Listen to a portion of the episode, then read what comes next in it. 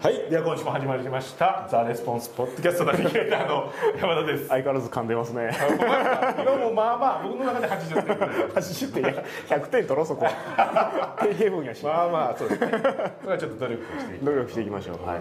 いはいはいで寺本さんに、はいまあ、先週から引き続いての登場ですねはいはいはい、ということで、まあ最近寺本さんはなんか自宅にいながら、うパジャマで大金を稼パジげャマるで大金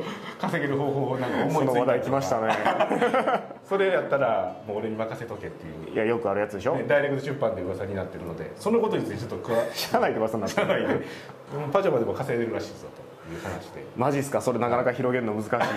話題ですけどはい、パジャマで稼ぐ方法ねパジャマで稼ぐ方針でもパソコンの画面とにらめっこしてるだけで、まあ、年間1億ぐらい稼げるんじゃないかというあそうそうそうそうあなんかねそれ昔パジャマでね稼ぐやつでしょ昔そのダン・ケネディの弟子のとある人がはいはいはそのパジャマで稼ぐ方法っていう広告を出していなるほどそれ大ヒットしたんですよはいはいはいはいそれ知ってますよねそれあの見たことあるそのなんていうんですかそのその話ぐらいですけど今聞あいーたぐらいですけどねあのーそうそうそう自宅にいながらパジャマ姿のまま自宅の、まあ、外あ外国なんで自宅の自宅のキッチンテーブルで、えーなんか大金を稼ぐ方法みたいなそういう広告が出ててでそれがすごく、まあ、ヒットしたわけですよでその広告を見て実は最初に衝撃を受けた日本人が神田正則さんですあ自分の寺本さんじゃなかった僕じゃないあなるほど神田正則さんで,、はいなるほどでそのそれでそのダイレクトレスポンスの世界に入ったんで、まあ、つまりダイレクトレスポンスと広告やったんですよということですねそのそうそうそうそうあのパジャマで稼ぐよっていうのがそうそうそうそうちなみにその人ジェフ・ポールなんですけどはいはいはいジェフ・ポールダンケネディの弟子のジェフジェフ・ポまあ、ール、昔でうちで売ってたうちでも商品売ってましたけどもでその人がやってた広告、まあ、その商品はどんな広告かっていうと、えーまあ、通販で、まあ、稼ぎましょうみたいな話なんですよダイレクトレスポンスやりましょうみたいなそう話そうですそうそうよねで、まあ、その広告めちゃめちゃヒットしてそのジェフ・ポールっていう人のそのなんていうかダイレクトレスポンスマーケティング通販で儲けようみたいなヒットが、まあ、売れて、はいまあ、僕もちょっと読んだんですけど、まあ、あそれパジャマパジャマです買わなかよったんですよ買いま買ったっていうか、うん、そうそうそうそうなんかあれへたまたまにゲットしてゲットして あこれやんみたいななるほどまああの要するにダイレクトレスポンスマーケティングのその、まあ、セールスコピーライティングの話ですよあそうだったんですねで商品をこういかにして獲得、まあまあ、見つけてきてとか、なんていうのかなこういうふうに広告を書いてこういうふうに広告を出してフロントエンドとバックエンドみたいなのがあってみたいなそういう話なかなかこう超真面目な話ですそうそうそうそうパジャマ感があんまり感じられないですけどでその広告めっちゃヒットしてジェフ・ポールっていう人はすごい有名だったんですね、はいはいはいまあ、実はそのテレビショッピングとか出てガンガン打ったりとかして、まあ、有名な人なんですけどその人に何かの記事で俺後で読んだんですけどあれパジャマで儲けてたって言ったけど本当ですかみたいな誰かがああなるほどそのあの広告出しててんライブやってたけど、ほんまかとだいあなぶたはそんなのかだいぶ後ですけどねたなへーそうそうそうな多分その広告出てたのが20年ぐらい前だと思うんですけど、まあ、10年前ぐらいかななんかテレビショッピングで出だして有名になってからこうもうそ対談みたい最後な感最後でじすねうんそんなパブリックなじゃないかもしれないです例えばノーベースマーケティングとかあーあれぐらちょっとしたいインタビューまあ、それぐらいのあ米国の方やったかわかんないですうちで翻訳されたかどうかわかんないですけどジェフ・ポールが出てきて「お前やったんか」みたいなそういうことを言われて「いや本当でした」っていう話をしたんですねで、まあ、でもあのお客さんが思ってるイメージとは違うとああなるほどパジャマは着てるパけジャどマ着てるで自宅のあのキッチンキッチンテーブル、まあ、ダイニングテーブル、まあ、日本でいうとリビングみたいな感じですよなんねか昔なんかお姉さんかなんかのところを借りてみたいなそんな話ですよねあそうそうそうそうあの貧乏な時はねそうですね実際はあのそういうふうにこう適当にやってめっちゃ稼ぐみたいなそういう、まあ、イメージなんですけどそう実パジ際ャマって聞いたらねそうそうそう実際そうじゃなくて忙しすぎて 気軽に今もなくて何やそれびっくりしますねそうそうそうそうもう風呂入れへんのそういうのにやっていうことですもう朝もう起きたらもうガンガンめなんか連絡注文が来てるからもうすめっちゃさばかないといけないみたいなそういうノリやったっておっパしジゃャマ脱ぐ暇もないまあそんな感じでしたなるほどそうそうそうそうで寺山さんもそれを今実践えそうそうっすよまあだからまあ着替え着替えはしますけどまあねそのまあ働けっていうことですよつまりパジャマを脱げへんぐらい働くとうんいいよっていう話ってこといやほんま多分ねそうだと思いましたよねその話聞いてあこれなんか俺自己啓発やなと思ったんですけどまあ楽して稼ぐってまあねいいいいと思いますしあれなんですけど、うんあのなんていうかな難しいと思うんですよその逆にっていうことですねその楽をするっていう条件がこうついてるからっていうことですね、稼ぐ頑張って稼ぐよりもだいぶ不利な条件でそう働そうかそなうそうそうきゃいけないですよねそうそうそうそうだからまあそうですねあの、まあ、僕もそうですけど昔そのダイレクトレスポンスやり始めた時ってあのまあマーケティングの虫に噛まれるとかちょっとかっこいいあ感はじいではすけどいはいマーケティングあバグとかってり言まっすたねねだいのぶかっこいい言い方だいぶかっこいい言い方でそれ噛まれた時にはもうなんか、まあ、それこそパジャマ姿で朝起きて顔も洗う間なくとりあえず本見るみたいなあそれはまだなんていうんですかねサラリーマンでやってはった時と時とかもそうですとか以外もそうですよねなるもうなんかもうとにかくいっぱい勉強することあるみたいなもうあれも欲しいこれも欲しいそうそうそうそうそう似てる本がずらーみたいな で全部読んでで時間足りひんからとりあえずもう寝る間惜しむしかないじゃないですか、ですね着替える時間惜しんでではあって土曜日とかあの昼の12時ぐらいになってまだパジャマで顔も洗ってなくてうんわかるわみた いな朝起きてトイレも行ってないからちょっとお腹痛いみたいなほんまは行ってる時間やけどそうそう45時間こうねあのペースがここでアイドリングしてるみたいなほんでそれがもう行き過ぎてトイレで稼ぐ方法ぐらいで行きますね出る暇ないみたいなやつだからパジャマどころか服暇ないなかなか来た乾いてくるみたいな。そこで飯食うてみたいな最悪な話になってきますけどなるほまあそんな感じでだからそのジェフ・ポールの話はそうみたいでした結局ど忙しいっていうことですね忙しいっていうことで したねただなんか広告で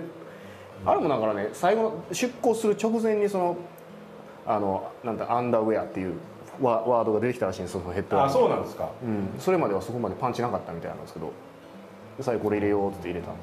まそれあがもう大ヒットして大ヒットしてそうですねずーっと売れ続けまあどんぐらいだか知らないですけど結構有名ですよねあのなんて広告というかあのコンセプトはだから多分有名ですよねほんでなんかちょっとずつ形変えていろいろなパターンでね使われてるような感じですよね、その、うんパジャマで楽して稼ぐっていうののこううまくこう形容する何かをねパジャマじゃなくて入れていってっていうあネットとかでよくある のはなんか何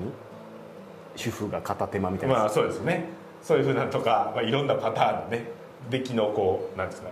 ものすごいこうそういうふうなイメージを想起させるのうまいものから、うんなんか使い古されてるものまでもいっぱいありますけどね、うんでそれのプロというのがうんうんまあ一番最初にその、まあ、最初かわかんないですけどね最初の方にやったっていうことなんじゃないですかなるほどうんだから そうやってこう楽してっていうのはねまあ理想形というかうん憧れの姿としては、まあまあよくあのイメージさせると、うんこれいいなってなりやすいそう対ですね象ではあると思うんですけど勝手にお金が入ってきてみたいな、そういうことそうですそうねそうそうだからダン・ケネディ理由に言うと、ダン・ケネディってすごく合理的な考え方をしている人なんですけどねで彼は、まあ、楽して儲けるっていうことをすごく否定している、もう大嫌いみたいなそういう大嫌いみたいな感じ黙れお前みたいなそういう感じのニュアンスで言ってきますもんねやしで彼のやり方っていうのはすごくかあの確率が高いんですよね可能性が高い、だから楽して儲けるっ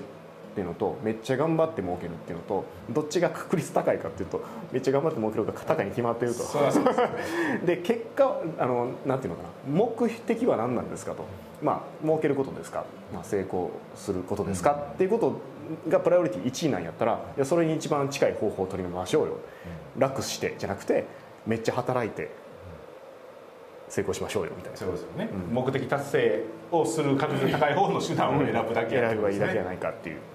ことですね、そうですまあ、っていういい話でした今日は。あもう 終わり締め感がすごいですけどあと一つ質問したいのはおあの楽してってよく言うじゃないですか、はいはいはいあれ楽して成功して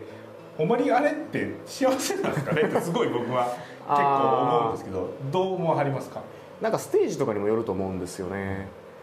うーん多分あの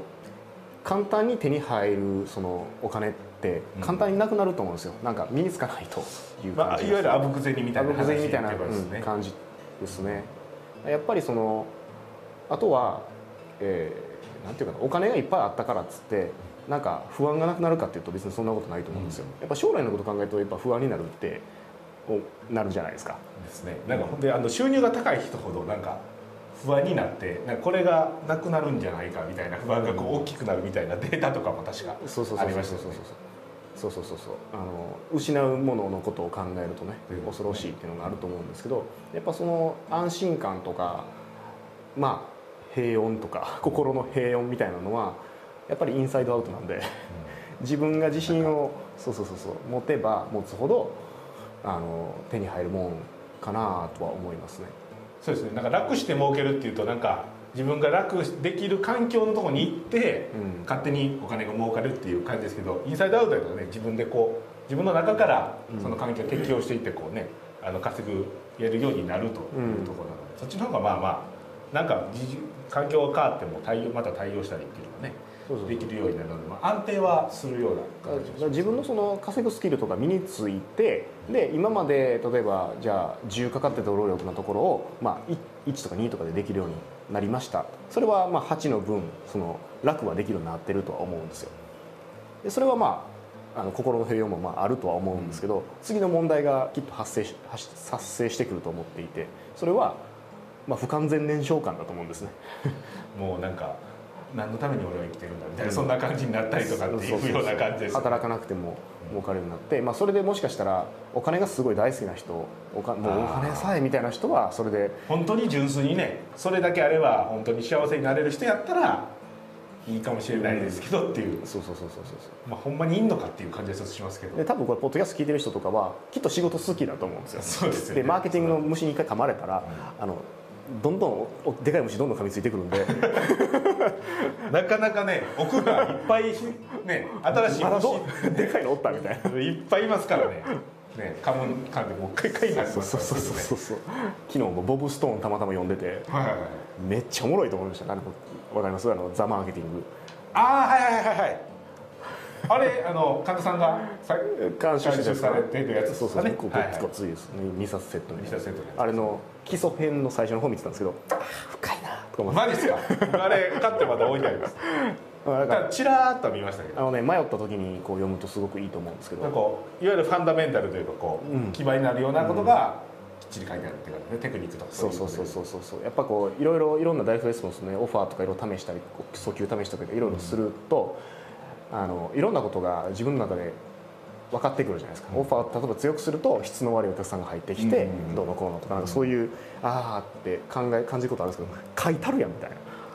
まあどうかってことはあるんですけどねやっぱり経験するとねそうそうそうあこのことかでその体験があってそれを読むとその横にあのちょっとした補足が書いてあるやつみたいなのがああーなるほどそういうことかみたいなのが分かったりあすーなるるのほでどその理解がこうものすごい深いレもベのルすごいに深まるこうで同じミスはしなくなるというかそそうういそううそこうとそにうなるわけですよねだから昨日僕それ自分の最近オフィス新しくしたんですけどあプライベートプライベートオフィスね、はいずっと朝からずっと新しいその、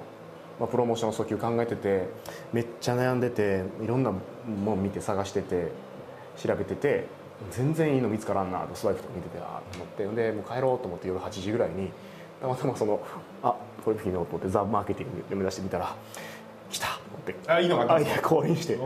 おーいいですね昨日はだからちょっと寝不足なんでその後こうやっちてょたっんとちでょっとこのアイデアがこのイメー冷めジるをうちにこのここに焼き付けておかないと出たら消えるかもしれないですそうそうそうだからそんな感じでやっぱね面白くどんどんどんどんなってくる余計なってくるとは思うんですよねということですねそうそうそうそうだからまあ充実感とかやっぱそういうのも大事やと幸せ度がねやっぱ下が年収いくらだったかな650万かなんか超えたら、なんかそうですよね、800万それ以上上忘がまってしもたけど何もならん変わらなくて、だんだん下がってくるみたいな、そんなあります。そうそうそうそうだからその一つのポイントはおそらくその日々充実充実して過ごせるかっていうことだと思うんですよねあとはちゃんと成長できてるかとか他者に貢献できてるかみたいなのがあると思うので、感謝されてねそうそうそうそうやっぱりね頼りにされてとかなんか分からないですよ、その人なりの何かねだから組織とか作ってそのお客さんに対して価値貢献とかできるシステムを作っていくっていうのはそれ自自体で価値がすごくある活動だと思うんですねでそれはそれで別にいいと思うしそれであのお金も時間も自由になりましただから悠々自適ですっていう価値観の人は別にそれでもいいと思うんですよで僕それ合わないと思うんで自分でで働いてた人やからあのまあ休みはいいやんとかいうふうに言う人もいるだろうし、あの働く意味なくないみたいな必要なくないみたいな人いると思うんですけど、まあ、自分のために働いてるっていうとこ結構ありますよ実際はねもうこっちの方が要は幸せな状態っていうことですよねそう好きなことやってるとかなんかそのねそういうことですよなんか自分自身がなくなってくる感じがするんですよ自分自身なくしてる人いっぱいいるから六本木あたりそのの見てて であの収入が高くて、まああんまりちょっと言うなね いやそれはそれでいいんやったらいいですよ、でその社会貢献できてるやったら別にそれはそれでいいと思うし、寺本さんとは違うタイプっていうだけですよのねタイ違うタイプっていうのはまあ社会貢献ももちろんしたいしそれやりながら自分自身今日一日なんか燃え尽きたぜみたいな感じで終わりたいっていうのはありますよね、でバッと寝てまたバッ起と寝きててやるとそうそうそうだから常にパジャマ姿ですよなる ほど なるほど常にパジャマ姿マインドはいいと思いますよハングリ精神パジャマ姿マインドってことですねパジャマなるほど姿マインドまあやっぱ一見ねこう楽して稼ぐって見えるけ どあの着替える時間がないほど働くっていうのそうそがうそうそうそうパジャマ企業法パジャマ企業法ですね パジャマ王としてはやっぱりもう死ぬほど働けという死ぬほど働く方が幸せじゃないかなと思います、まあはそうですねうん、そうそうそうまああとはその選択の自由得られてるとまあいいと思いますけど、ね、体壊したりとかするとね、それはねちょっとねあれなんでだから僕もジム行ったりとかいろいろ遊びに行ったりとかできる時間はあるんでそれは幸せ恵まれてるなと思いますけど、っていうことですねうん、なのでまあ体壊したりそのプライベートを犠牲にしすぎない程度にうん、パジャマを着たらパジャマでパジャマでパジャマでっていう ことでということでパジャマをからの教えとしてはそうそうそう働けと働けということですよね、はいまあちょっと意外な教えが最後にまとめとしてえ出そうそうそうそうましたけどはいはいなんか変な感じになりましたけど、ね、ちょっと これちょっと後でねもう流れるのを見てちょっとあこれ大丈夫かなって思うかもしれないですが 一応、まあ、一応まとまったと、まとまったんで、はいいい感じで、はい、今週のポッドキャストはこれでおしまいということではい、あはい、ありがとうございましりがとたうございました。